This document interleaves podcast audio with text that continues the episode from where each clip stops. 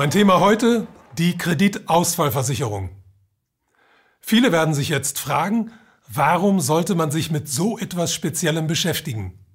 Ist das nicht etwas nur für Insider oder Finanzfachleute? Nein, das ist es nicht. Und zwar aus folgendem Grund. Kreditausfallversicherungen haben bereits zweimal entscheidend dazu beigetragen, dass das globale Finanzsystem fast in sich zusammengebrochen wäre. Und zwar 1998 und 2008. Und das trotz eindringlicher Warnungen. Der amerikanische Großinvestor Warren Buffett hat diese Versicherungen nämlich bereits vor 20 Jahren als finanzielle Massenvernichtungswaffen bezeichnet. Und das, wie wir heute wissen, zu Recht. Also, Kreditausfallversicherungen, auf Englisch Credit Default Swaps, kurz CDS genannt, zählen zu den Derivaten und wurden in den 90er Jahren von einer JP Morgan Bankerin namens Blythe Masters erfunden. Um zu verstehen, wie sie funktionieren, stellen wir uns einmal Folgendes vor. Wir haben einiges Geld auf der Bank und wollen eine bestimmte Summe davon einem Unternehmen als Kredit zur Verfügung stellen. Dazu schließen wir mit dem Unternehmen einen Vertrag ab, in dem die Höhe des Kredites, seine Laufzeit und ein bestimmter Zinssatz, den das Unternehmen an uns zu zahlen hat, vereinbart werden.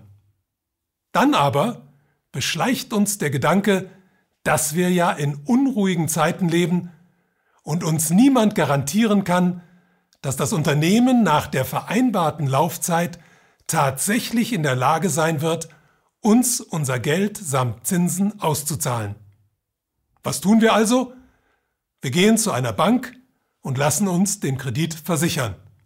Das heißt, wir zahlen der Bank einen bestimmten Betrag und die Bank garantiert uns im Gegenzug, dass wir das Geld selbst dann bekommen, wenn das Unternehmen während der Laufzeit des Kredits pleite gehen sollte.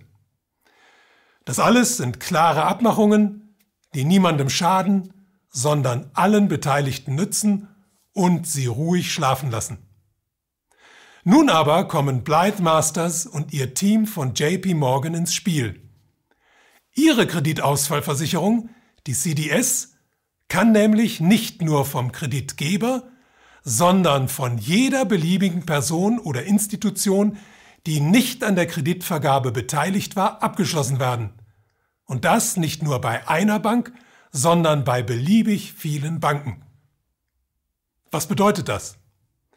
Das bedeutet, dass Profis im Finanzgewerbe, die mehr Informationen besitzen als andere Marktteilnehmer, sich umgehend auf die Suche nach Unternehmen machen, von denen sie annehmen, dass sie ihre Kredite möglicherweise nicht zurückzahlen können.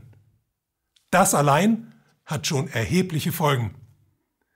Es bewirkt nämlich, dass sich der Schaden im Fall des tatsächlichen Zusammenbruchs eines betroffenen Unternehmens vervielfacht, da ja die Ausfallversicherung nicht nur an den Kreditgeber, sondern auch an all diejenigen, die Kreditausfallversicherungen abgeschlossen haben, ausgezahlt werden müssen.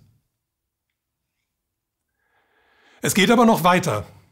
Statt auf die Zahlungsunfähigkeit eines Unternehmens zu warten oder darauf zu hoffen, können Großinvestoren aufgrund ihrer Marktmacht sogar nachhelfen. Sie können den Untergang eines Unternehmens nämlich beschleunigen oder im Extremfall sogar selbst herbeiführen. Wer also über sehr viel Geld verfügt, kann folgendermaßen vorgehen. Er sucht sich ein Unternehmen, das nicht auf festen Beinen steht, schließt massenweise Kreditausfallversicherungen darauf ab, kauft es anschließend auf, schlachtet es aus und treibt es in den Ruin. Die Folge?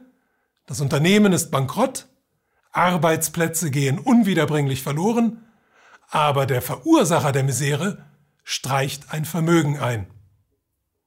Genau das ist 1998 im Fall des amerikanischen Hedgefonds Long-Term Capital Management passiert. Als er in Schwierigkeiten geriet, wurden so viele Kreditausfallversicherungen auf ihn abgeschlossen, dass ihre Auszahlung das gesamte Finanzsystem ins Wanken gebracht hätte. Um es am Leben zu erhalten, sprangen damals zahlreiche Wall Street Banken ein und retteten den Hedgefonds.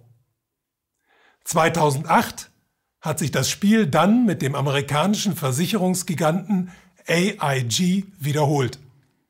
In diesem Fall waren die erforderlichen Summen aber so hoch, dass die Banken überfordert waren und die Regierung und die Zentralbank einspringen mussten, um das entstandene Loch zu stopfen.